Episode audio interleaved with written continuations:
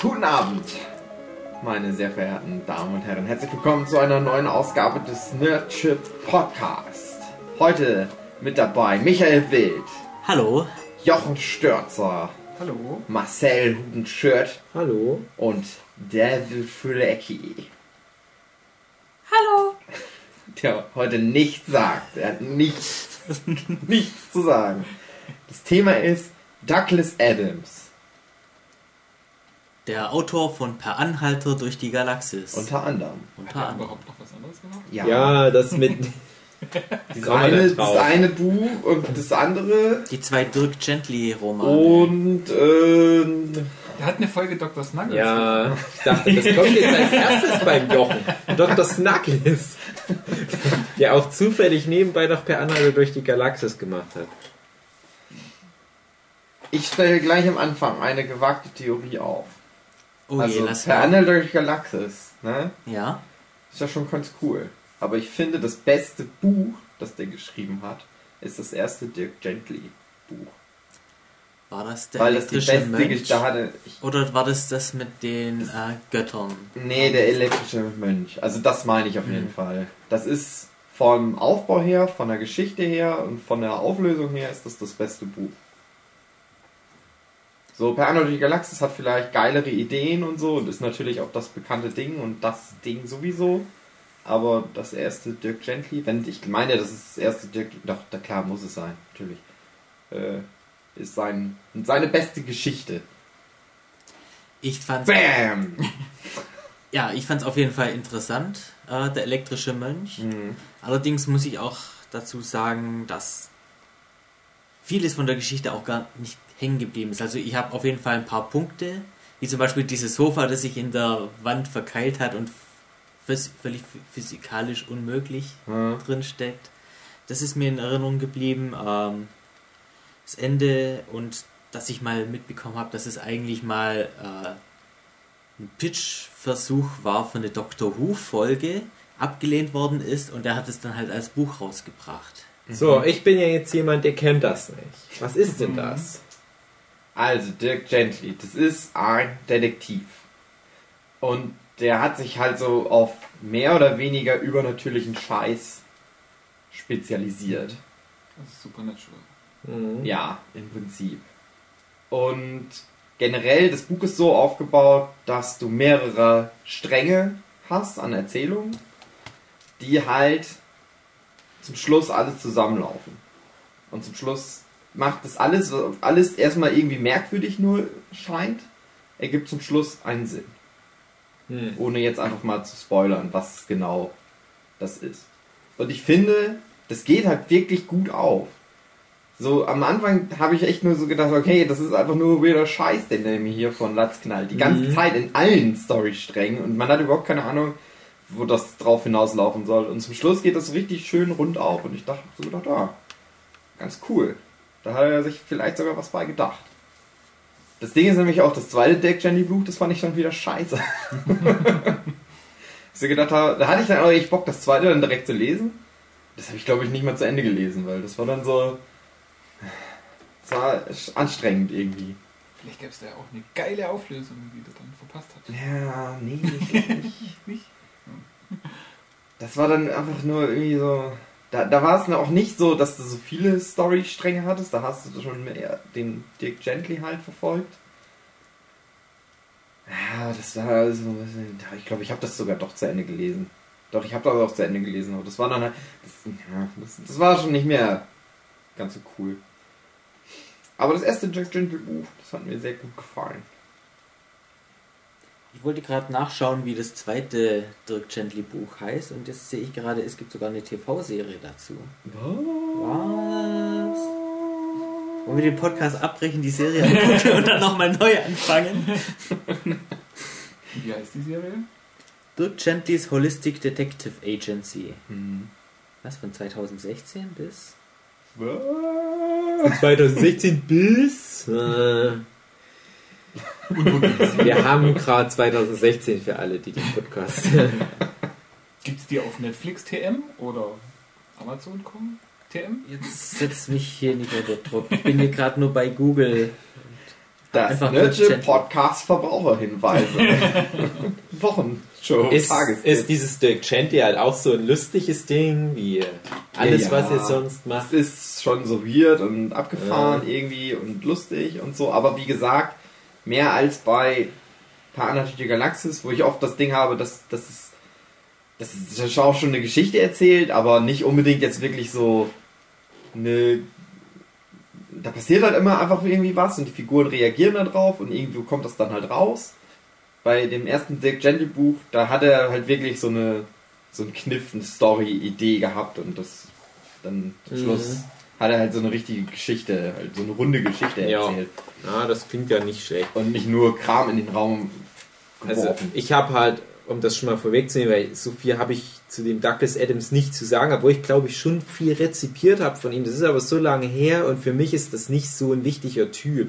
Mhm. Ist ja schon so eine Ikone in der Popkultur und hat so viele ja, so, so, solche Meilensteine in die Popkultur reingesetzt. Mhm. Die 42, also fast alles, was aus Anhalter durch die Galaxis kommt, das ist irgendwie so fest verankert mit Popkultur. Er hat bei Doctor Who einiges mitgewägelt. Das waren damals so ein paar Staffeln, die ich von der alten Doctor Who-Serie auch geguckt habe, wo ich damals das auch gar nicht so wusste, dass das halt Douglas Adams mitgeschrieben hat. Wo ich dann äh, später dachte, ah ja, okay, aber pff, die Folgen habe ich jetzt auch nicht besonders in Erinnerung. Also es gibt Leute, die sagen, ja, das ist der beste Doctor Who-Autor aller Zeiten. Und es war Match in Heaven. Ich denke mir, es waren aber auch relativ generische Folgen, ganz genau genommen. Und 14, oder? ja, genau. Also ich, ich weiß nicht, ob er noch mit anderen Doktoren dann was zu tun hatte. Ich weiß nur, er sollte dann nochmal für die für das Revival der Serie, ich glaube sogar in der Eccleston-Staffel, sollte er nochmal was mitschreiben, aber da war er dann schon tot. Ja. War schwierig. Also ich kann mir vorstellen, du kannst ganz gut so einen Douglas Adams Algorithmus schreiben, der dir dann so What the fuck Drehbücher raushaut. Und das war nämlich immer mein Problem. Und noch lange bevor dann der Film mit Martin Freeman kam von Anhalter durch die Galaxis, hat mir halt mal ein Kumpel das empfohlen und das war damals halt nicht so bekannt, sag ich mal. Das war gerade so eine Phase lange nach der BBC-Serie und lange vor dem Film, wo das Buch halt schon immer recht prominent in den Buchhandlungen rumlag, mit diesem poppigen, bunten Cover. Ein Kumpel von mir war großer Fan, weil sein Papa wahrscheinlich drogenabhängig war und das gelesen hat und das seinem Sohn empfohlen hat. Da habe ich halt gedacht, ja, okay, ich lese eigentlich nur Mengay. Aber von mir aus lese ich halt mal den Scheiß, weil es halt echt richtig penetrant beworben hat. Und dann habe ich reingelesen und dachte mir, es ist schon ganz nett für ein Buch, von dem du noch nie was gehört hast.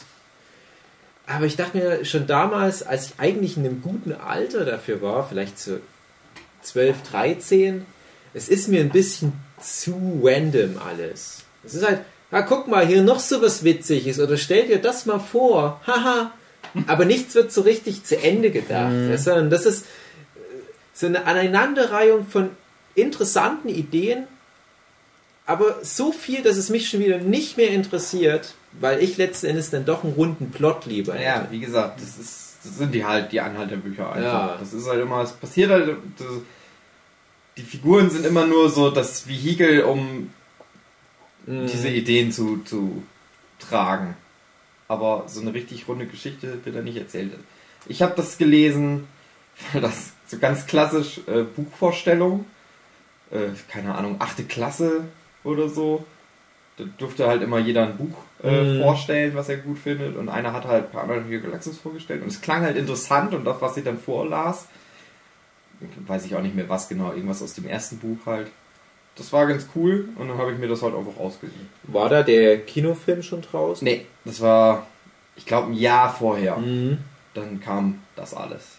Und äh, ich weiß aber noch, dass ich halt das erste gelesen habe, das zweite gelesen habe und dann kam halt das dritte. Das war dieser Band, es gibt, weiß ich nicht, vielleicht kennt ihr den, äh, der eine dicke Band, wo alle fünf Mhm. Bücher drin Mhm. sind. Und das mit dem dritten Band, da nahm das schon ab, dass ich dann nicht mehr so viel Bock hatte. Und ich habe dann wirklich, ich hatte es mir halt ausgeliehen und dann war irgendwann die Schule zu Ende, also zwei Jahre später. Und sie sagte, ja, ich möchte das Buch mal langsam wieder zurückhaben. Und dann habe ich am letzten Tag, äh, dem, vom letzten Schultag, in der Nacht halt, ich glaube, zwei fast zwei die Galaxis Bücher dann noch durchgelesen. Und ich dachte, "Ha, ich muss das jetzt noch durchschaffen. Ich hätte ja auch lernen müssen. Da war es eher schon zu spät. Es war ja der letzte Schultag. Also vor dem letzten Schultag. Darf ich mal kurz mit noch ein paar harten Fakten unterbrechen? Yes! Also das zweite Dirk Gently Buch heißt äh, Der lange, Dun lange Dunkle 5 Uhr. Urtee der Seele. Ja. Ja. Und es gibt anscheinend sogar zwei Dirk Gently TV-Serien. Eine von äh, 2010 bis 2012, die vier Episoden hat. Ähm, und dann gibt es eine neue Serie, äh, die seit dem, ähm, na, auch seit komm. dem 11. Dezember in Deutschland rauskommt. Aha. Eine Co-Produktion von BBC und Netflix ist. Okay. Hm. Also Dirk Gentlys holistische Detektei. Gibt es das auch auf Netflix? Also auf dem deutschen Netflix, wohlgemerkt. Deutschsprachige Erstausstrahlung 11. Dezember auf Netflix. Oh, okay. Oh, okay, mal suchen. Ja. Da gucke ich mir die Serie an und tue dann so, als hätte ich das Buch gelesen. Jetzt gibt es so Eine einen sehr harten Schnitt. Idee. Spielt sogar Elijah Wood mit in der neuen Serie. Elijah. Oh. Elijah Wood, der hat anscheinend auch wieder Kohle gebraucht. Das war doch der. Läuft kein Wilfred mehr oder was? Ach ja, Michi, wie bist du denn zu Per Galaxis gekommen? Wow. Über einen Jochen. Das war doch auch bei euch beiden. Also Jochen ist ja auch noch da. Ja, Ja. Wahrscheinlich der erste Kontakt mit Douglas Adams. ja. Oder? Also, Oder bei Jochen war es halt Dr. Snuggles. Ja, aber unbewusst. Also, wie gesagt, wussten wir ja damals alles nicht, Hm. als dummes Kind. Äh, ja, bei mir war es so, das hat auch ein, ein Schulkollege, zwar, ich glaube, Anfang Abitur, hat mir das jemand auch in, in die Hand gedrückt und das war tatsächlich die Zeit, wo ich noch nicht so gern gelesen habe. I Bücher, auch Videospiele und Zeichentrickserien und so. Ähm, ja, und das war dann tatsächlich das, das erste und einzige Buch, also das erste Buch, äh, wo ich mich wirklich an einem Freitagabend hingesetzt habe und angefangen habe zu lesen. Und irgendwann war das Buch zu Ende und es war Samstagmittag. ich habe es überhaupt nicht mitbekommen und das war einfach so ein Page-Turner, also wirklich eine Seite um die nächste gelesen und weitergelesen und weitergelesen, weil ich einfach wissen wollte, ja, was kommen da noch alles für komische Mhm. Ideen? Was kann er mir noch alles erzählen? Und dann habe ich auch noch relativ schnell das zweite gelesen, war auch richtig gut. Und äh, ich fand ja dann persönlich das dritte am besten wegen der einen Szene mit der Topfpflanze. Hm. Ja, da muss ich auch heute noch sehr oft dran denken. Ja. Äh, genau, und dann äh, hatte ich mich auch schon auf das vierte gefreut, aber das vierte war dann irgendwie komplett anders als die anderen drei Bände davor. Und, und da wusste ich dann nicht mehr wirklich, was ich da damit anfangen sollte. Habe ich dann auch noch durchgelesen, so, aber es, es war halt irgendwie wa- was. Hat für, hat für mich nicht wirklich Kaffee am. Ende der ganzen Nein, das war äh, Danke für den Fisch. Ah ja, ich dachte, das ist das dritte. Ja, okay. Hm, ja, okay. Also, äh, erste ist Panel durch Galaxis, zweite ist Restaurant am Ende des Ach Universums. so rum. Das Hm. dritte ist Das Leben, das Universum und der, der ganze, ganze Rest. Rest. Hm. Vierte ist äh, Mach's gut und danke für den Fisch. Ja, und ja, das okay. fünfte ist dann einmal Ein- Rupert und zurück.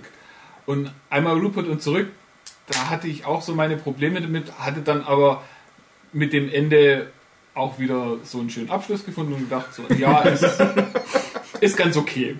Hä? Fand ich ganz gut. Ich fand das immer cool. Also Ja, es gibt so ein paar, es gibt so ein paar Dinger, da sterben einfach alle Leute zum Schluss. Und irgendwie fand ich das cool. Und bei Rupert und zurück habe ich so gedacht, ja gut, jetzt kann er auf jeden Fall keine Fortsetzung mehr machen. Jetzt hat er einfach alle umgebracht. Ja, und ich- also noch nicht mal das. Ich, ich hatte das noch irgendwie gar nicht in, in Erinnerung, dass dann zum Schluss alle sterben. Was, was ich nur wusste, eben gerade äh, aus der Szene mit der Topfpflanze, äh, wurde ja ganz kurz angesprochen, so ja, und übrigens, da und da hast du mich ja auch umgebracht. Und das ist ja dann der Witz von der Szene, ja, da war ich ja noch gar nicht. Und ab Ja, ja. da, ab da weiß er ja quasi, er ist quasi unsterblich, bis er nicht an diesem einen Punkt war. Und das war so das letzte von Rupert und zurück, äh, wo, er- wo er dann tatsächlich in diese Situation kommt und das nochmal liest. Und ab dort war es für mich dann so, okay, und ab jetzt ist alles offen. Ich hatte das gar nicht mehr so im Kopf, Also, dass die dann Also er dachte immer, das wäre ein Name von dem Planeten, auf Genau. den er halt nicht gehen sollte und am Ende war das dann halt der Name von dem griechischen Restaurant, in dem er dann plötzlich steht. Genau. Also zur Erklärung ist es so, du hast halt ähm, bei Anarchische Galaxis schon diverse, ich glaube das erste Mal ist es halt wirklich mit der Top-Pflanze. Äh, ach, das ist alles so kompliziert, das zu erklären, wenn da so jemand da dranhängt. Aber der Hauptprotagonist, äh, wie heißt der noch? Arthur Dent. Arthur Dent bringt immer wieder jemanden um. Der wird immer wieder geboren als verschiedenste Sachen. Also es, es sterben um ihn rum immer wieder, Immer wieder. Leute und Sachen, Genau, die aber bis, da, bis zum dritten Band nie irgendwo einen Zusammenhang haben. genau, Und Im dritten Band erfährt man dann eben, dass das alles immer ein Lebewesen ist. genau. Und was irgendwann begonnen hat, sich daran zu erinnern, dass es und er und sie immer wieder durch Arthur Dent äh, kommt. umgebracht wird. Und äh, ja, die treffen sich dann ja halt irgendwann mal, sozusagen. Also ja, der kommt irgendwie in seine Höhle rein und dort steht dann eine riesige Statue, die ihn abbildet, Mhm. aber mit tausend Händen und tausend Füßen, die alles mögliche Kreaturen zertritt und erwürgt Mhm. und zerreißt. Und Ja, und da ist es dann halt, dass er dann. Ja, das ist halt, das ist ja Raum, Raumzeitgedöns viel und äh, äh, ja, er erfährt dann halt, okay, irgendwann werde ich dann halt äh, mal. Ja, was ist, wie ist denn das? Äh, oft, ja, die, die Pflanze sagt mehr oder weniger, ja, erinnerst du dich noch da und da, wo du mich umgebracht hast? Ja. Erinnerst du dich noch da und da, wo du mich umgebracht hast? Ja. ja, ja. Erinnerst du dich noch da und da, wo du... Nö, da war ich noch nie. Und er weiß halt, okay, ich werde das irgendwann erleben, dass ich irgendwann dort, äh, naja, bin. Und bis dahin kann ich nicht sterben. Und ist dann halt sozusagen unsterblich, bewusst, dass er unsterblich ist. Und im fünften Band ist er dann so Shit hit the Fans mehr oder weniger. Die, die irgendwie, keine Ahnung, ich glaube, es sind nochmal wieder die Vogonen, die den Planet vernichten wollen, auf dem sie sich gerade befinden. Und er hat halt immer noch diese, dieses Gefühl, naja, ich kann ja nicht sterben, weil ich noch nicht da und da gewesen bin. Ja, und dann kommt halt der Twist. Jetzt. Ja, die sind glaube ich, wieder auf einer Erde, Hm, die soll dann eben wieder in die Luft gejagt werden. Also für alle die, die es übrigens nicht kennen, äh, die ganze Sache fängt an damit, dass die, Die Erde, Erde gesprengt wird. gesprengt. Ja, alle. wir haben jetzt die ganze Zeit über die Mitte und das Ende geredet, aber nicht über den Anfang oder worum es eigentlich geht in der Geschichte. Passt ja, aber es geht halt darum, es gibt Arthur Dent, so einen bisschen spießigen Typ, Genau. der hat einen Freund, Fort Prefect. Ford Prefect. Oh Gott, Also nicht so einen Freund, sondern es- nur einen Ein Freund. Freund, halt. Es ist sein Freund. Ein guter Freund von ihm. Genau. Die haben keinen Sexual Intercourse, falls ihr das nennt. So, und es stellt sich halt an einem schönen Tag raus, dass sein bester Freund wohl ein Außerirdischer ist und auf einmal. Moment. Ah, Ja, also es fängt da damit an, äh, dass Arthur Dents Haus abgerissen werden soll, weil es einer Autobahnumgehungsstraße Platz machen soll. Und dann kommt eben kurz drauf raus, so, ja nee, die Erde soll gesprengt werden, um einer hypergalaktischen Umgehungsstraße Platz zu machen.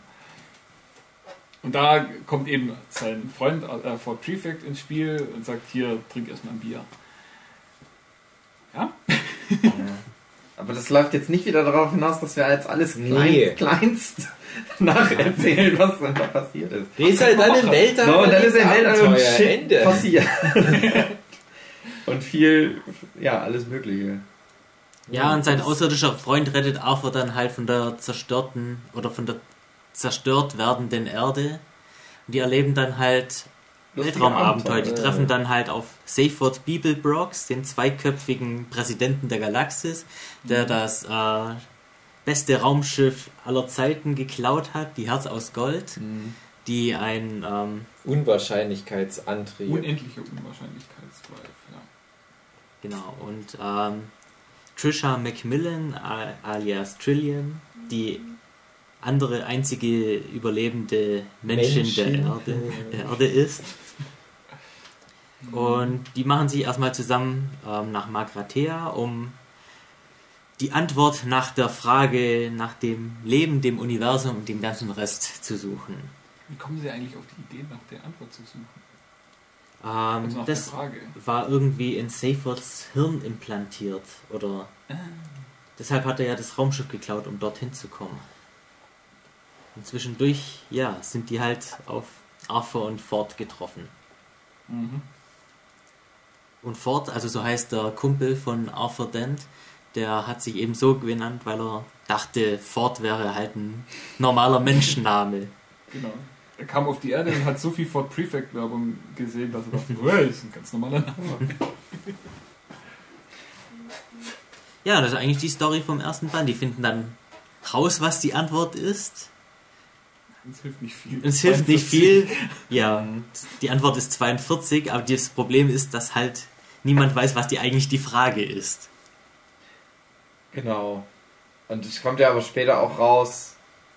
Also das ist ja, weiß ich nicht, ist das nicht im dritten Band dann erst? Die landen dann ja irgendwann in der Vergangenheit auf der Erde. Das ist noch im zweiten Band. Ja, okay. Ist das echt noch im zweiten? Das ist noch im zweiten Band, ja.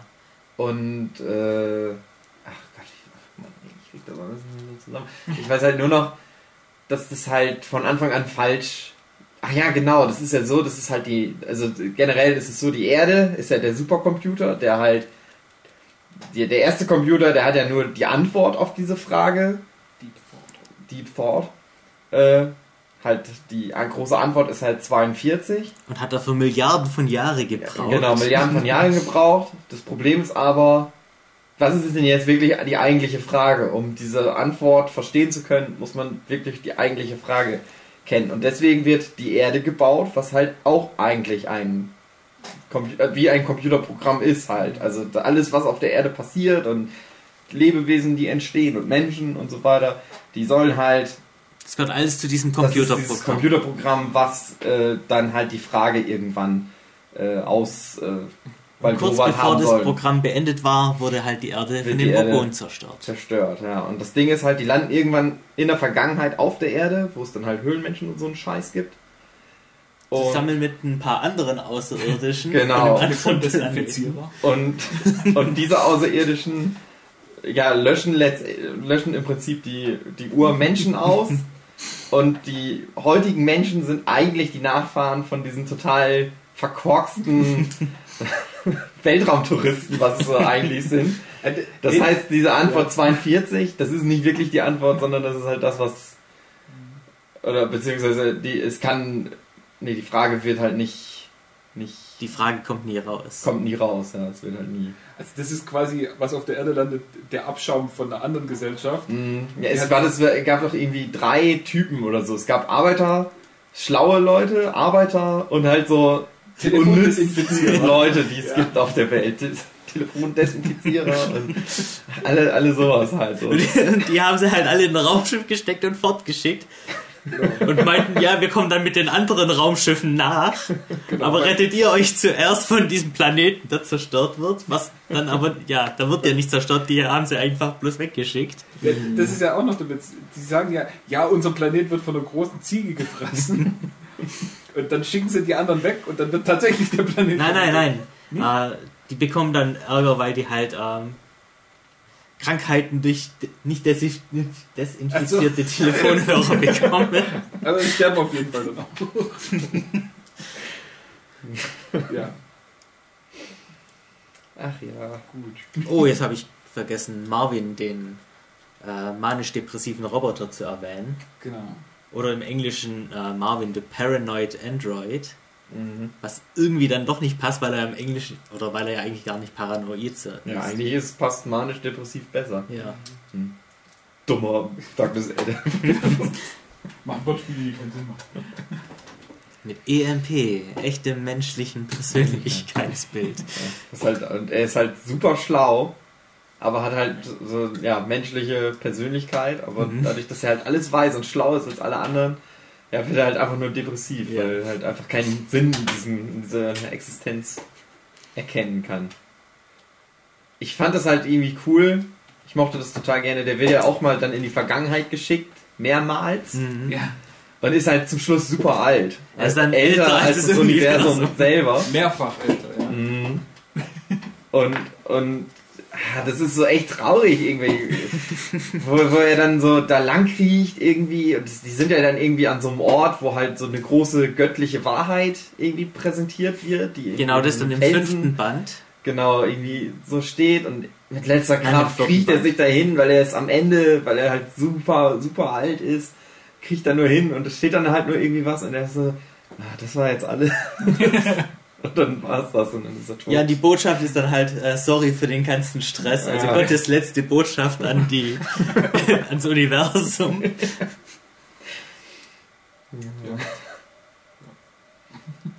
Und das, es passiert in Band 4, nicht Band 5. Mhm. Ja, doch, das ist, glaube ich, nämlich auch, dass der schon vorher raus war.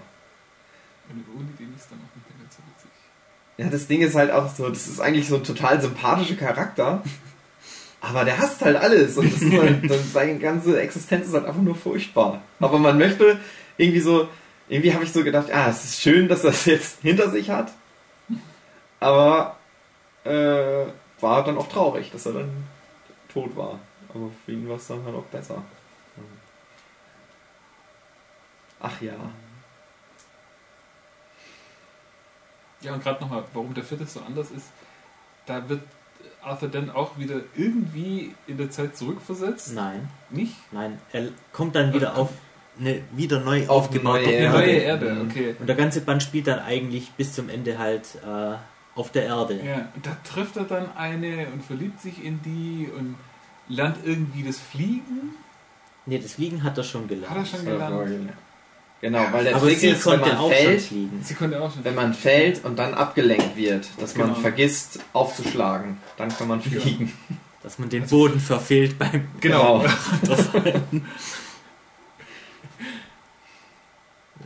Ja, der vierte Band, schwierig.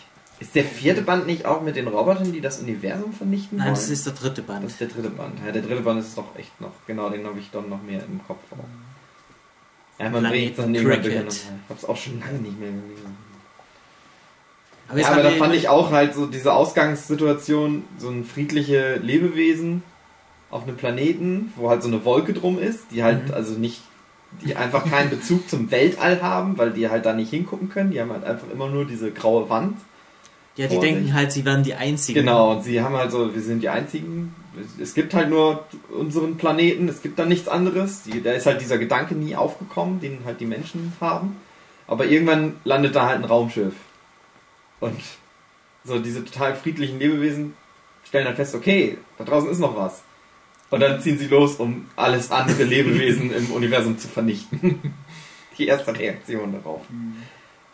Ah, Dann gab es noch irgendwie einen Plot, dass das Raumschiff ja nicht absi äh, nicht also dass es mit Absicht da abgestürzt worden ist, weil die dann den Terror machen. Aber wer hat es nochmal abstürzen lassen? War da nicht noch irgendwie ein Plot? Ja, das ist das Problem, dass halt.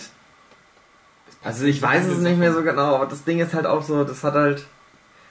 Ich habe immer das Gefühl, dass die späteren Bände sehr dann schon versucht haben, irgendwie so ein, eine Story auch zu haben. Mehr als die ersten beiden. Aber das nicht so gut funktioniert hat, weil das halt so.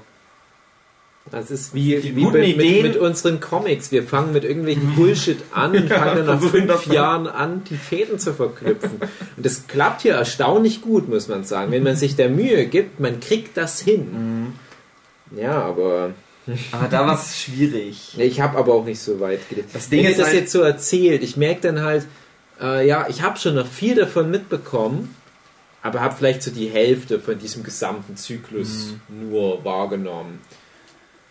Und da ploppen manchmal schon so Sachen auf und ich denke mir, hm, okay, aber mir ist auch der Weg bis dahin nicht mehr so bewusst. Ja. Das sind ja wirklich so die Momente, aber bei vielen jetzt, was ihr jetzt, jetzt am Ende hattet, bin ich völlig raus, keine Ahnung. Ja, ich glaube, das ist auch eher so ein Roman, das sich von Moment zu Moment hangelt, Ja. aber Hm. Eigentlich dann doch halt nicht wirklich so die große Story hat. Es ist halt, ja, ein lockeres Space Adventure mit lustigen Momenten. Hm. Aber das macht es eigentlich auch ganz schön. Hm. Ja, ich sag ja, das ist halt so das, was es halt gut macht. Würdet ihr, ihr sagen, dass das ähm, heutzutage noch Leute lesen sollten? Also lohnt sich das noch? Es ist ja schon noch alt mittlerweile und ist Also das vielleicht viele sagen- so ein Humor, wo man sagt, naja, gut. Doch, ich finde schon, dass sich das noch lohnt. Also gerade die ersten beiden Bände, denke ich, Ja. kann man sich ruhig geben. Ja, ich glaube, die ersten drei Bände, stimmt. Jochen hat drei gezeigt. drei. Doch, das ist halt schon cool, weil die Ideen sind halt immer noch irgendwie cool. Und auch wie es halt geschrieben ist, das, das ist halt. Das ist halt nicht schlecht. Also, das ist halt für die Geschichte als solches, das ist ja halt nicht so interessant, aber halt, es hat halt einfach viele gute Ideen. Das geht ja auch schnell. Die sind ja nicht so dick, die Bücher. Ja. Das kann man halt so an einem, an einem Tag eigentlich oder in zwei Tagen, also am Wochenende mal wegrotzen. Ein anderes Gimmick, was ich noch nicht angesprochen habe, ist der Anhalter selber. Also, Stimmt, der Anhalter durch die Galaxis ist ja eigentlich ein Buch. Worum es in dem Buch geht. ähm, das ist so eine Enzyklopädie für alles. Es ist quasi Wie Wikipedia. Wikipedia, bevor ja, es Wikipedia gab. Genau.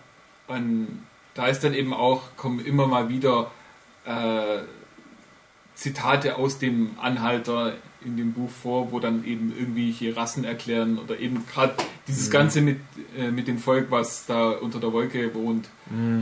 Ja, Das, das sind alles dann immer so Zitate äh, aus dem Anhalter, wo dann eben nebenbei noch irgendwie was erklären. Das ist für mich halt so ein, so ein Ding, gut und schlecht an dem Ding. Ich finde das Feature total cool, aber ich finde, da will sich Adams immer zu sehr mit irgendwelchen witzigen Sachen überschlagen, dass ich denke, ja, dadurch nimmst du deiner Welt die Glaubwürdigkeit. Es ist teilweise so abgefucktes, seltsames Zeug drinne, dass ich dann glaube, ja, aber all das Zeug kann in einem Universum nicht koexistieren. Egal wie, wie lustig und krass und cool das auch alles ist, wenn du all diese Konzepte in ein Universum reinschmeißt, dann ergibt alles keinen Sinn mehr. Also wisst ihr, worauf ich hinaus will? Ja, aber das ist ja so ein bisschen die Idee bei GG Galaxis, dass das eigentlich alles nicht funktionieren kann. Aber es halt irgendwie trotzdem tut. Hm. Ja, ja, es ist, ja, ich, ich, Das ist, äh, ja, Ich verstehe schon, dass das der Witz ist, aber ich tue mich da schwer. Ich bin halt jemand, äh, wir hatten ja mal die große Diskussion mit Kennen und, und nicht kennen und so weiter. Ich bin halt jemand, der versucht, in jedem Mist da irgendwie die Verbindung zu Ja. finden. Und wie kann das das... ist, das darfst du da halt nicht ja, machen. und das, ist zum das Beispiel nicht. auch im Marvel-Universum. Du guckst dir Mhm. das Marvel-Universum an, wo- ja mittlerweile gesagt wird, das Multiversum bei Marvel ist alles in Canon. Weil Mhm. die dann wiederum sagen, ja, aber da gibt es auch hier dann wieder Verknüpfungen, wo dann äh, dieses Marvel-Universum, was bisher immer komplett separiert existierte, jetzt doch mit dieser Hauptlinie an Ereignissen zusammenhängt und so weiter. Und dann hast du halt aber ein Universum, was wirklich alles drin hat. Es gibt da halt so klassische Monster wie Werwölfe und es gibt Graf Dracula und es gab aber auch den Zweiten Weltkrieg mit Adolf Hitler, aber es gab da auch gleichzeitig Hydra, was wie so ein alternatives Nazi-Deutschland eigentlich schon wieder war. Es gibt aber halt auch die nordischen Götter, es gibt den christlichen Gott, es gibt die hinduistischen Götter, es gibt aber auch die Weltraumgötter und, und, und es gibt's alles. Dann gibt's halt aber auch wie so Disney-Parodien wie Howard the Duck und dann gibt's aber halt auch einen Deadpool, der die Fourth Wall breakt. Und wenn du alles zusammennimmst, ist irgendwie ein Kuddelmuddel, der kannst du nicht gehen, weil du dann denkst, ja, wenn das dasselbe Universum ist, wo irgendein Typ mit einem Fingerschnippen machen kann, was er will, weil es zum Beispiel einen Franklin Richards gibt, der halt sagt, ich kann die Realität formen, wie ich will, dann fragst du dich, ja, aber warum gibt es dann überhaupt den Angriff der Chitauri? Warum sagt er nicht Franklin Richard, zack? Und so hast du halt auch viel Ja, in ja. diesem der Anhalter durch die Galaxis Kosmos, wo ich halt denke, ja, aber das, kann nicht alles im selben Universum sein. Naja. ist, ja, ja, Ja, ich tu mich da halt geb dir schwer ja mit recht, das ist es halt, aber das ist halt nicht das, worum es Ja, da geht bei Klar, das, klar. das hat er halt nie Ich, ich glaube halt auch, dass viele das wirklich nur so des Fans wegen lesen. Aber wir hatten das jetzt schon außerhalb der, der Podcasts hier, hatten wir auch ein paar Gespräche jetzt heute gerade und gestern, äh, dass ich halt dann schon letzten Endes immer eine schlüssige Story über alles setze. Und ja, ich, ich finde ja Per Anhalter durch die Galaxis auch ganz cool, aber äh, ich denke dann halt auch immer, das ist halt ein Ding, was wahrscheinlich primär des Witzes wegen geschrieben wurde. Hm. Schwierig. Das Ding ist halt auch, die Geschichte ist ja. Der hat halt angefangen, der hat das erste Buch geschrieben. Yes. Also, ja, ganz. Es fing an mit einem, mit einem Hörspiel fürs Radio und so weiter. Dann hat er halt das Buch geschrieben. Und das ist halt ein riesiger Erfolg geworden. Wo keiner, keiner wirklich mit gerechnet hat. Und er wurde dann halt immer gedrängt, weiterzumachen. Er hat dann noch das zweite Buch geschrieben. Und es gibt ja auch diesen Spruch. Ich glaube, in dem letzten Buch, das ist der fünfte Teil einer Der zweibändigen Trilogie in. Nee, der fünfte Teil. Der fünfte Teil einer Trilogie, die eigentlich nur zwei Teile. Bücher haben sollte Ja, oder so. Ja, ganz komisch. Dann, das ist halt das Ding und deswegen, äh, also ich finde, man merkt gerade an dem vierten und auch an dem fünften Buch, dass er so ein bisschen so äh, keinen Bock hatte und so ein bisschen so sehr ja, negativ dem ganzen Ding dann so zum Schluss eingestellt war, dass er halt eigentlich, er hat ja glaube ich in Interviews auch mal gesagt, er würde gerne schon noch mal, das war dann halt Jahre später, er würde gerne mal noch ein sechstes Buch schreiben, weil irgendwie würde diesem ganzen Ding doch ein Yes. positives Ende verleihen. Also äh, hat er dann, er hat das dann in der Zeit geschrieben, wo er das halt alles scheiße fand und keinen Bock hatte und genervt war von dem ganzen Paranatürliche Galaxis Ding. Aber wenn er dann so drauf zurückguckt, denkt er, naja, aber irgendwie ist es schon cool. Eigentlich fände ich es schöner, wenn es nochmal so ein besseres Ende hatte, als halt das alles sterben. Und da kommen wir dann ja zu Stichwort sechster Teil und Stichwort, Stichwort. nordische Götter. Michael, Genau. erzähl mal. Ja, also erstmal wird der Tod der Charaktere im fünften Band wieder negiert.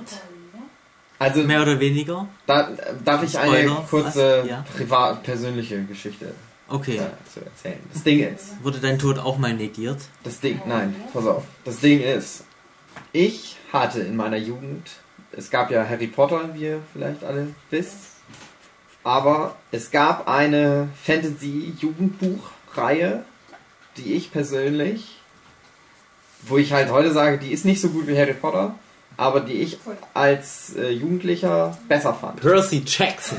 E-Dragon. Besser fand als Harry Potter, und zwar Artemis Fowl. Ah, so ein Typ, so ein zwölfjähriger Junge, der super krass schlau ist und irgendwie Verbrecherknete am Start hat und dann halt das Volk der Unterirdischen findet und die erpresst, um noch mehr Geld zu das kriegen. klingt ganz gut. Das ist eigentlich ganz cool. Die, naja, egal. Also das würde ich irgendwann mal einen anderen selber noch einen Podcast drüber machen. Aber Ich bin's das ganz alleine diesmal. Hallo. ähm, naja, so. Und der Typ, der das geschrieben hat, ist Owen Käufer. Irgendwie so ein Typ aus Irland. Und äh, den mochte ich halt immer ganz gerne. Und der hat dann auch neben der Reihe noch andere Bücher geschrieben, die ich auch immer ganz gerne mochte. Und irgendwann habe ich festgestellt, ach du Scheiße, der hat ja jetzt per Anna durch die Galaxis Teil 6 geschrieben. Was ist denn hier los? Einer meiner Lieblingsautoren schreibt einfach mal so den sechsten Teil von Per Anna durch die Galaxis. Yes. Und naja, das Ding ist an dem Buch, also wie war das denn? Die Witwe von äh, Douglas Adams hat dann halt mal so gesagt, so Leute, pass auf, es soll jetzt das sechste Buch geben. Ich weiß nicht, ob die Knete brauchte oder ob die vielleicht wirklich so den Wunsch ihres Mannes erfüllen wollte, dass äh, Ganz das kurz, wann ist denn der gestorben? Wisst ihr das? 2004, Ah. So spät. Anfang 2000, oder? Oder noch früher? Ich check das mal. Hm, okay. Hm. Also es ist ein bisschen was her, aber es ist noch nicht so lange. Ja, und ja, wie gesagt, also Ja. der sollte ja bei Doctor Who noch mitmachen. Mhm. Da, das ging 2005 los. 2001 ist er gestorben. ja, okay. Der war schon tot, wo ich glaube ich angefangen habe zu lesen. Naja, und wie gesagt, also die Witwe hatte dann halt beschlossen, okay, es soll ein sechstes Buch geben und sie hat dann halt den Autor bestimmt, der es machen sollte und sie hat sich halt neuen Käufer ausgesucht, weil sie halt dem seine Bücher gut fand. Und der war halt auch Fan von Per Anna durch hat gesagt, klar, mache ich. Und das Buch kränkelt ein bisschen daran, dass der halt total versucht, den Stil zu imitieren, aber das ist halt nicht, er ist halt nicht Douglas Adams. Der ist halt ein guter Autor und der schreibt halt auch eher schlüssige Bücher und nicht halt so Gag-Dinger und so. als ich es gelesen habe, ich fand es nicht so schlecht, aber ich habe halt auch gedacht, ja, das ist halt einfach ein, so ein bisschen wie eine Fanfiction. Eigentlich ist es eine, Hm. vielleicht eine gute Fanfiction, aber mehr auch nicht. Und äh, wir hatten irgendwas mit, ach so, mit den nordischen Göttern nämlich, weil Thor kommt ganz präsent im sechsten Buch vor. Ja. So, Michi, jetzt darfst du weiter erzählen. Ähm, ja, die Herz aus Gold rettet die Helden vor dem Untergang, der sie eigentlich im fünften Band hätte ereilen sollen. Ähm, die Erde wird zerstört von den Vogonen und es kommt raus, dass ähm, sich noch irgendwo anders im Universum eine neue Kolonie von Menschen gebildet hat, die dann auch von den Vogonen zerstört werden soll, weil die Vogonen möchten anscheinend jetzt plötzlich alle Menschen töten, anstatt nur die Erde. Da bin ich mir nicht sicher, ob das jetzt irgendwie ein Plotloch ist oder ob ich da schon wieder irgendwas vergessen habe. Ja. Und die Menschen auf dieser neuen Kolonie, die suchen sich dann halt auch zwischendurch mal einen neuen Gott. Ach ja, stimmt, es gibt irgendwie so dieses, wie so eine Karte, also nicht so, so ein bisschen wie so eine Castingshow, dass sie halt überlegen, okay, was sind Götter, welchen, welchen sollten wir jetzt nehmen? Was ist unser Gott, den wir brauchen? Das fand ich eine lustige Szene und ach, ich weiß gar nicht mehr, warum ist Ja. Seyford Bibelbrox zu den nordischen Göttern gegangen? Ich glaube, er hat Thor gesucht. Wir täuschen, alter Kumpel. Äh, Oh. Stimmt, er hat Thor gesucht, damit Thor der neue Gott der neu oder dieser Menschenkolonie wird, damit er die beschützt vor den Vogonen. Ja, irgendwie so. Irgendwie hat's war das. Ich kämpfe auf jeden Fall gegen die Vogonen noch. Dann mache ich es mir selber. Und ja, dann gibt es am Ende dann eben so eine Art Happy End, wie sich Douglas Adams dann, dann doch irgendwie gewünscht hat. Ich weiß ehrlich gesagt nicht mehr genau, wie das Ende dann ist. Ich habe das halt einmal gelesen, das Buch, vor, da wo es rausgekommen ist, kurz. Ja, das geht mir eigentlich genauso und jetzt habe ich schon wieder vieles vergessen. Das Aber es ist auf jeden weil- Fall ein Happy Also, ich weiß nicht, ob es gut oder schlecht ist, aber das prägnanteste oder das, was mir am meisten in Erinnerung geblieben ist, ist, äh, du hast in Büchern ja manchmal so am Anfang noch so Sätze irgendwie Dank an bla bla bla Ja. oder du hast einfach nur ein Zitat von irgendwas. Und in dem Buch ist ähm, ein Zitat aus einem Tenacious D-Song, den er da halt eingebaut hat. Und das war halt auch gerade die Zeit, wo ich so super krass Tenacious D-Fan geworden wurde, wurde gerade. Bin ja immer noch Fan von denen. Und da habe ich so gedacht, ja, jetzt kommt alles zusammen. Planet die Galaxis, Oin Käufer und Tenacious D. Feind. Mind blown. Jetzt kann nichts mehr passieren. Das ist das Ende. Kann nicht mehr besser werden. Es kann nicht mehr besser werden. Naja, aber. Ja, So, jetzt haben wir so sch aber schön um viel über nochmal die den Bücher Bogen geredet. Zu, ja, um nochmal den Ja. Bogen zu Dirk Gently zu spannen. Mhm. In dem zweiten Dirk Gently Roman kommt nämlich Thor vor. Da kommt Thor. Und deswegen wirkt das ganze Ding nämlich auch wie so eine Fanfiction, weil er halt auch die ganzen Mhm. anderen Douglas Adams Bücher da immer mit noch mit rein. Aber Thor Auf. kam ja auch schon im dritten Per Anhalter durch die Galaxis. Ja, ja, ja, aber trotzdem wirkt es halt so ein Ist bisschen. das dann derselbe Tor in den verschiedenen Adams-Romanen? Ich Hugi, glaube, sag ja. mal.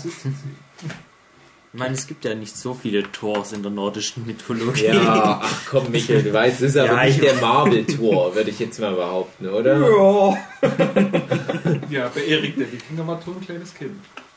Nein, das war Odin. Das ist wie das mit, mit The Queen und ist The Queen in Canon mit The Crown. Und The King's Speech. Wenn ein Autor eine Interpretation des nordischen Gottes Thor macht und zwei verschiedene Romane macht, wo Thor vorkommt, ist ja trotzdem die Frage erlaubt, ist das dann derselbe Thor, der nur in zwei verschiedenen Romanreihen vorkommt? Sodass man rückwirkend sagen könnte, George Chantley oder wie der heißt, spielt im selben, Dirk Chantley spielt im selben Universum wie Ehrlich gesagt, ich kann es nicht sagen. Ich auch. nicht. Okay. Ich kann es halt nicht sagen, wann, wann, ob mal irgendwie gedroppt wird, wann Dirk Gently spielt, ob das halt vor der Zerstörung der Erde spielt. Oder ob das einfach in so einem Paralleluniversum spielt, wo die Erde halt nicht zerstört wird, wo es halt kein Paranalische Galaxis gibt. Also ich kann jetzt ehrlich gesagt nicht sagen, ob die in einem und demselben Universum Okay. spielen. Ist, ist gut vorstellbar, weil halt beides so ein bisschen weird Gedöns ist. Hm. Und dass Dirk Gently halt einfach vorher spielt, vor der Zerstörung der Erde. So geht's mir auch.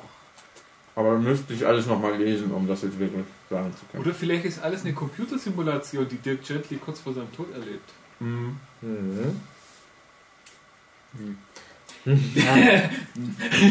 So, jetzt haben wir die ganze Zeit über die Bücher von Patenhunter geredet. Ähm, für die Leute, die keine Bücherwürmer sind und Patenhunter wurde Sondern ja Menschen. viele andere ähm, Medien umtransformiert.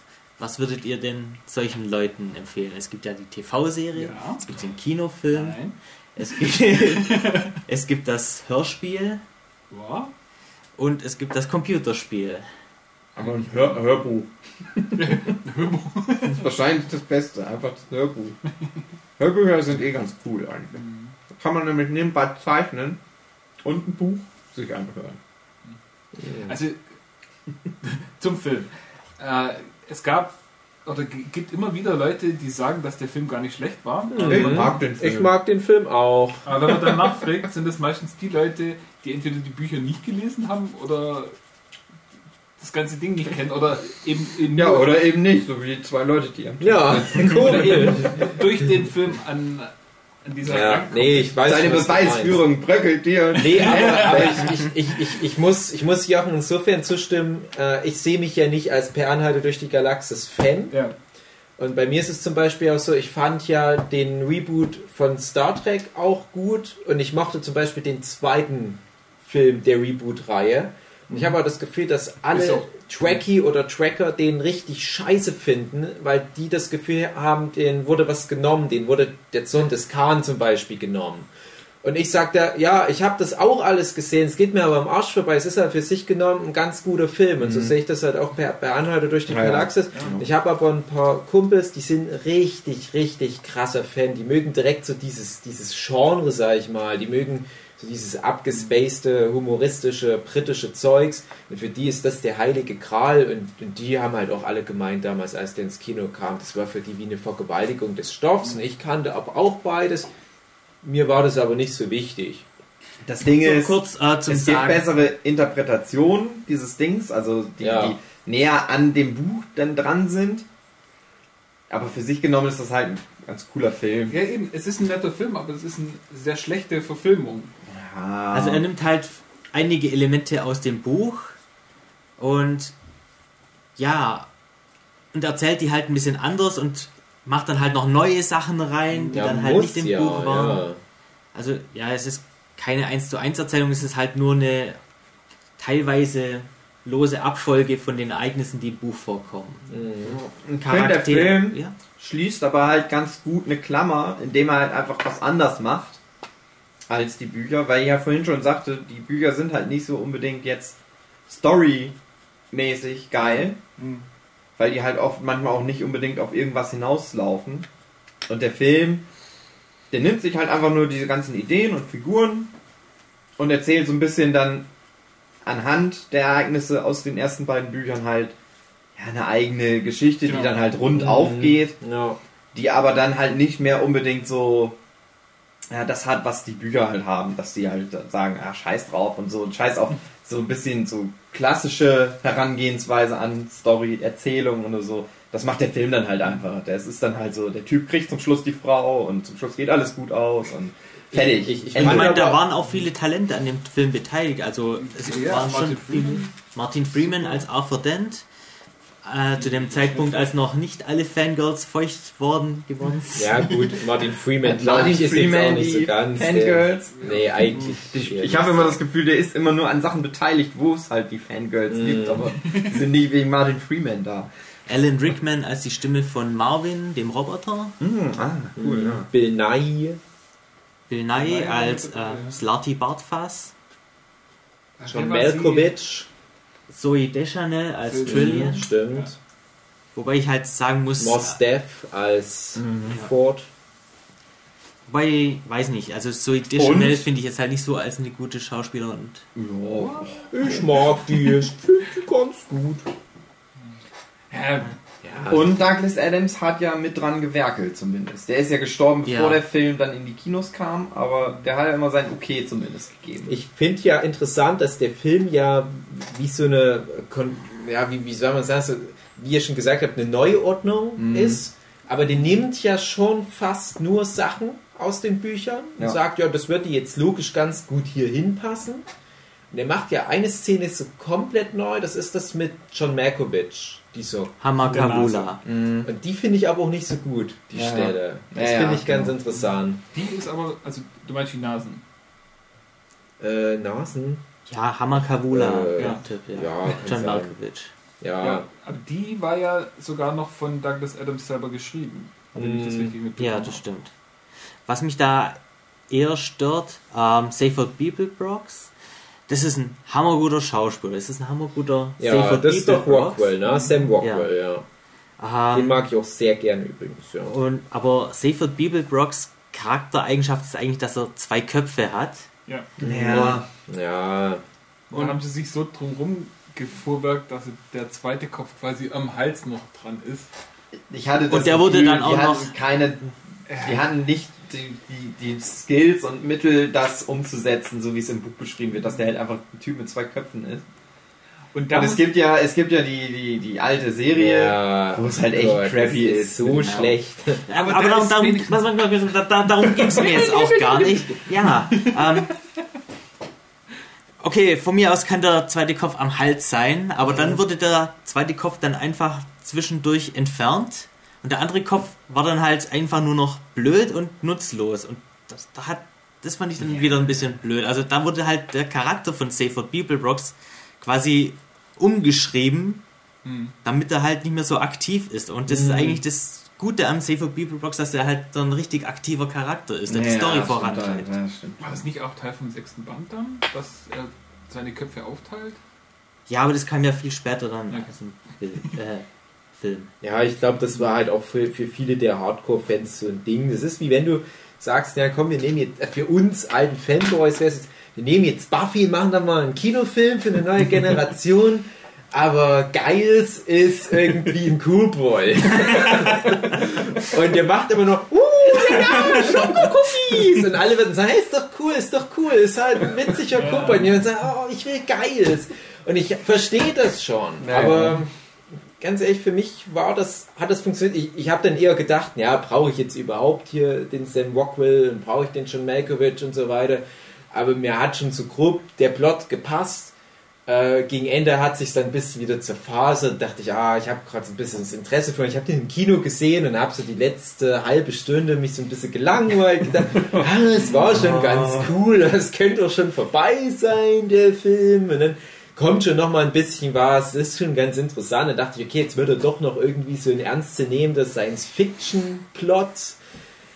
Das ist schon, äh, aber Es ist halt einfach schwierig. Es ist ja. als Film so generell Bücher ist immer schwierig umzusetzen und gerade so ein so ein weirdes Gedöns dann halt in so eine in 90 Minuten irgendwie Ja, und ganz wichtig, ein Werk, was sich ganz stark auf diese Art, wie es geschrieben ist, aufbaut. Ja, was ja, ganz klar genau. definiert ist durch den Schreibstil von den Douglas Adams, wo man ja auch sagt, dass Terry Pratchett eigentlich nicht verfilmt werden sollte, weil ja die Hälfte des Witzes daraus kommt, wie er seine komischen Nebensätze formuliert. ja genau Und wenn du da halt sowas nimmst, dann wird es halt schwierig, weil dann natürlich die Leute denken, hm, irgendwie geht der Witz gerade verloren. Habt ihr das genau das gezeigt wird, was im Buch beschrieben wird. Aber es fehlt halt die Formulierung. habt ihr es mal auf Englisch gelesen Nein. Nee.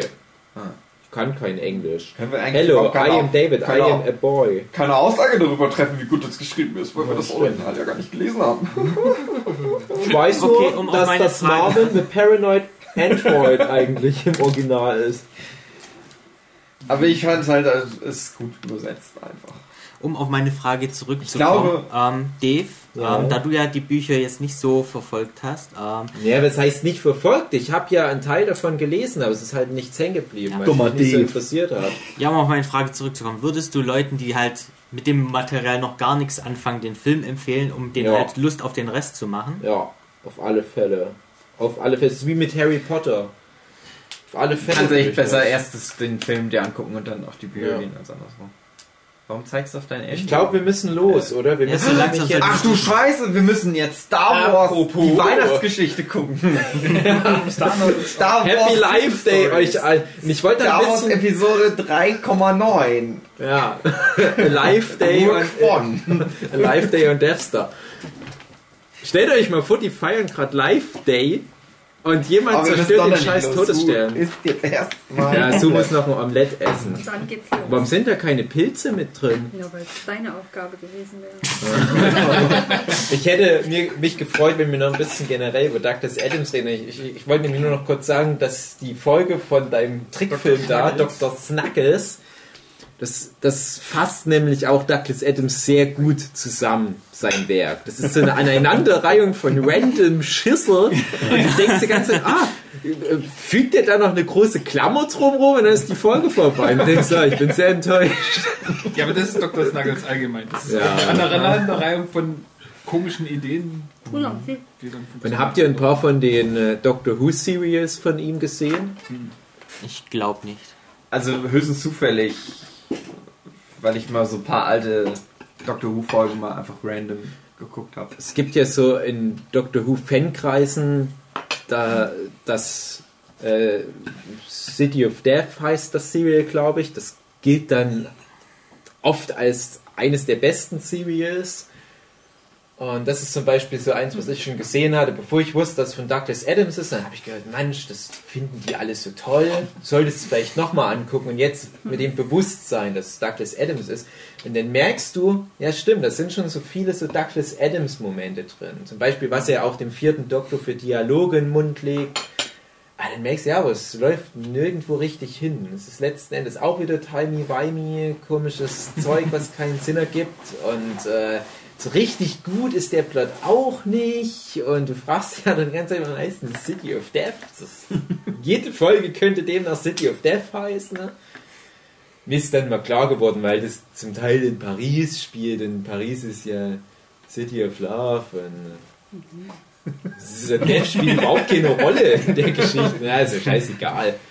Ich fand es auch mal ein bisschen übertrieben. Also, aber da gibt's eine, ich glaube, es ist eine BBC-Dokumentation. Ich glaube, die ist auch auf Wikipedia, wo es viel um Douglas Adams als jungen Mann geht, der da gerade so seine ersten Sporen sich verdient hat. Unter anderem als Schreiber für Doctor Who und wie sehr der am struggeln war. Und da dachte ich, ja, das ist einer von uns, Douglas Adams. Der hat es auch schwer gehabt.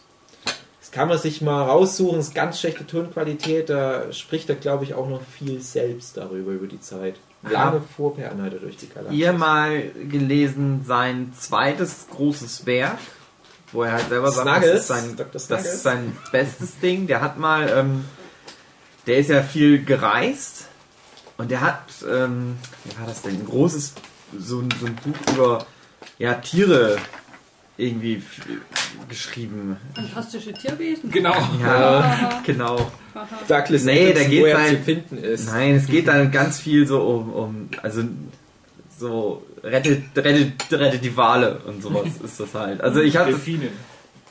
ja, es geht halt einfach nur darum, so wie mit Menschen die Natur ausbeuten und so ein Scheiß. Wo er halt wirklich wie so reportermäßig überall möglich irgendwo hingefahren ist und dann wie so reiseberichtsmäßig dann halt über was schreibt und gerade sehr viel darüber schreibt, wie da die Ökosysteme ruiniert werden und so weiter. Und das gilt halt wohl, also er selber hat halt gesagt, das ist sein, sein Magnus, Mag, Magnus Opum, sagt er halt selber. Magnum Programm. Magnus.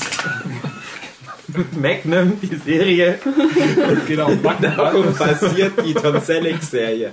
Er sagt halt, das ist sein, sein Meisterwerk. Er selber und viele so äh, Buchkritiker sagen halt auch, ja, das ist eigentlich so das beste Ding, was er gemacht hat, eigentlich. Ja, habt ihr auch nicht gelesen. Für so einen schwulen Scheiß interessiert.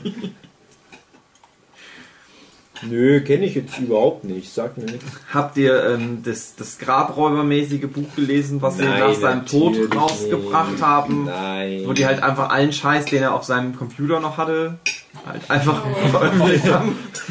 Und so ein schwarzer Typ kriegt einen Schwanz gelutscht. Was hattet ihr noch alles auf dem Computer? Seine Eine ganze gespankt. Was hattet ihr noch auf dem Computer?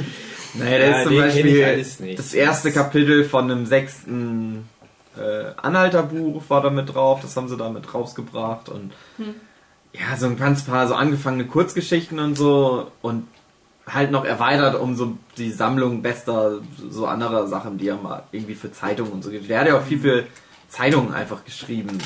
Irgendwelche Kolumnen und irgend so ein Gedöns. Nö. Und ich erzähle immer ganz gerne die Geschichte, wo ich dachte, ah, das ist schon ein ganz cooler Schreiber auch. Der hatte mir einfach mal irgendwann geschrieben, wie er Tee trinkt. Also wie er seinen Tee macht. Und dann das erzählt er halt erst. ich komischerweise. Ja, er erzählt halt erst so, ja, wie es, wie halt Teekultur in England und so ist ja wichtig, bla bla bla, und wie man halt eigentlich einen Tee macht. Und dann erzählt er halt, wie er aber Tee macht. Er macht es halt ein bisschen anders und beschreibt das dann halt so total. Und ich habe das halt so gelesen und war total fasziniert davon und habe gedacht, ach, jetzt musst du auch Tee trinken. Ja. Und seitdem trinke ich immer Earl Grey Tee mit. Ja, das kenne ich, glaube ich, äh, tatsächlich von unserem Kollegen, der jetzt in England arbeitet, der uns immer mal Geschenke Mhm. mitbringt. Der hat mir das mal empfohlen, diese Teetrinkgeschichte. Ja. Und ich habe die mal empfohlen. Ja, aber ich kannte die tatsächlich. Jetzt Ja, müssen okay, wir los ins Kino, Rock angucken. Douglas Adams. Star Wars! Ich liebe Star Wars. Bis zum nächsten Mal. Was für ein Ende. Douglas, wir lieben dich, aber nicht so sehr wie Star Wars. Star Wars! Happy Life Day, ein Zuhörer. Bis nächste Woche. Tschüss. Prinzessin Lea ist tot. Oh.